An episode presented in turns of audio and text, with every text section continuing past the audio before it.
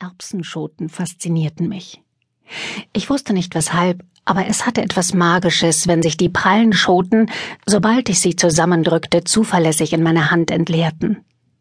Die Ecke des Gemüsegartens, in der die Erbsen wuchsen, war also ein besonderer Ort für mich, und ich verbrachte dort viele Stunden in meine eigene kleine Welt versunken. Der Gemüsegarten bestand aus einem Stückchen Land, das sich an unseren Garten anschloss. An jenem Tag hatte ich mich, wie an so vielen anderen ganz normalen Tagen, über den Ziegelpfad, der von unserer Hintertür in den Garten führte, durch das Gartentor davongeschlichen. Ich war vier, fast fünf. Ich erinnere mich noch, wie ungeduldig ich meinen fünften Geburtstag herbeisehnte, und aus meinem zwergenhaften Blickwinkel wirkten die Gemüsepflanzen riesig. Sie wuchsen in Hochbeeten und bildeten buschige, grüngewölbte Schattenplätze mit langen Ranken, die bis über den Zaun zu klettern schienen. Als erstes kam das Beet mit Kohlköpfen und Salat, dann folgten die Gestelle mit den riesigen, wuchernden Stangenbohnen und schließlich das Fleckchen, an dem meine Erbsen wuchsen, dicht und buschig, ein einziges Gewirr aus Ranken und Blättern und prallen Schoten. Ich kniete mich hin, griff nach der ersten Schote in Reichweite und erfreute mich an dem befriedigenden Knacken, mit dem die Schote zwischen meinen Fingern aufplatzte. Im Inneren der dicken Höhle lagen glänzend die leuchtend grünen Murmeln, auf die ich es abgesehen hatte. Ich ließ die kleinsten Kugeln in den Mund gleiten, denn sie waren gleichzeitig auch die süßesten. Schon bald lagen überall um mich herum verstreut aufgeplatzte Erbsenschoten und verschmähte Erbsen. Ich ging völlig in meinem Ton auf und merkte nicht, dass ich an diesem Tag nicht allein in unserem Gemüsegarten war. Was dann passierte, geschah so schnell, dass in meiner Erinnerung nur noch ein Gedankenblitz existiert. Eben noch hockte ich völlig vertieft auf der nackten Erde, eine Sekunde später sah ich eine schwarze Hand mit einem weißen Stück Stoff aufblitzen, und ehe ich auch nur aufschreien konnte, kam der Stoff auf mein Gesicht zugerast und deckte es zu. Wahrscheinlich versuchte ich zu schreien, das wäre nur normal gewesen. Vielleicht gelang es mir sogar. Doch wer hätte mich in meinem geliebten Versteck gehört?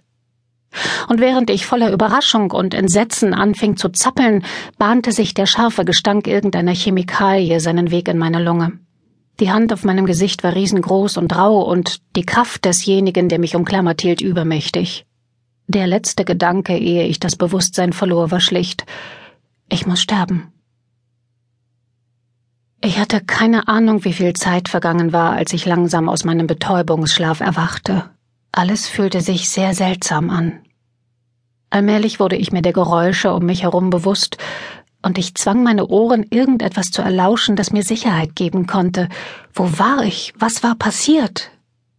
Ich versuchte, den bleiernen Schlaf abzuschütteln, aber meine Augenlider waren viel zu schwer.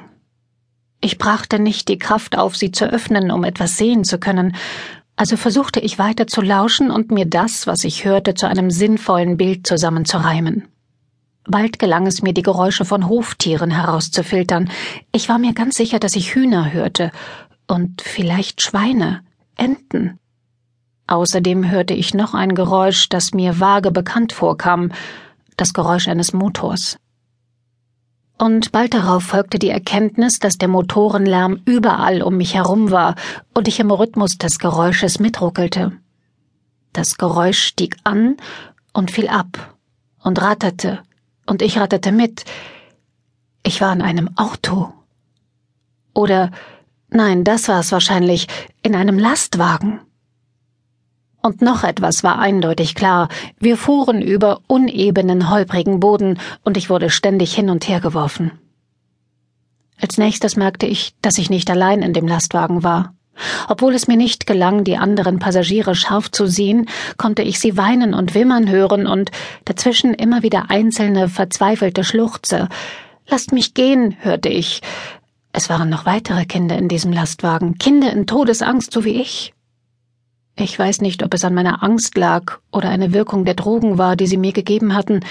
Jedenfalls verschwammen Stimmen und Bilder langsam zu einem Gewirr aus Geräuschen und Farben, und ich verlor wieder das Bewusstsein. Als ich dann das nächste Mal wach wurde, fehlte mir immer noch jegliches Zeitgefühl. Ich konnte mich nur auf eine einzige Empfindung konzentrieren,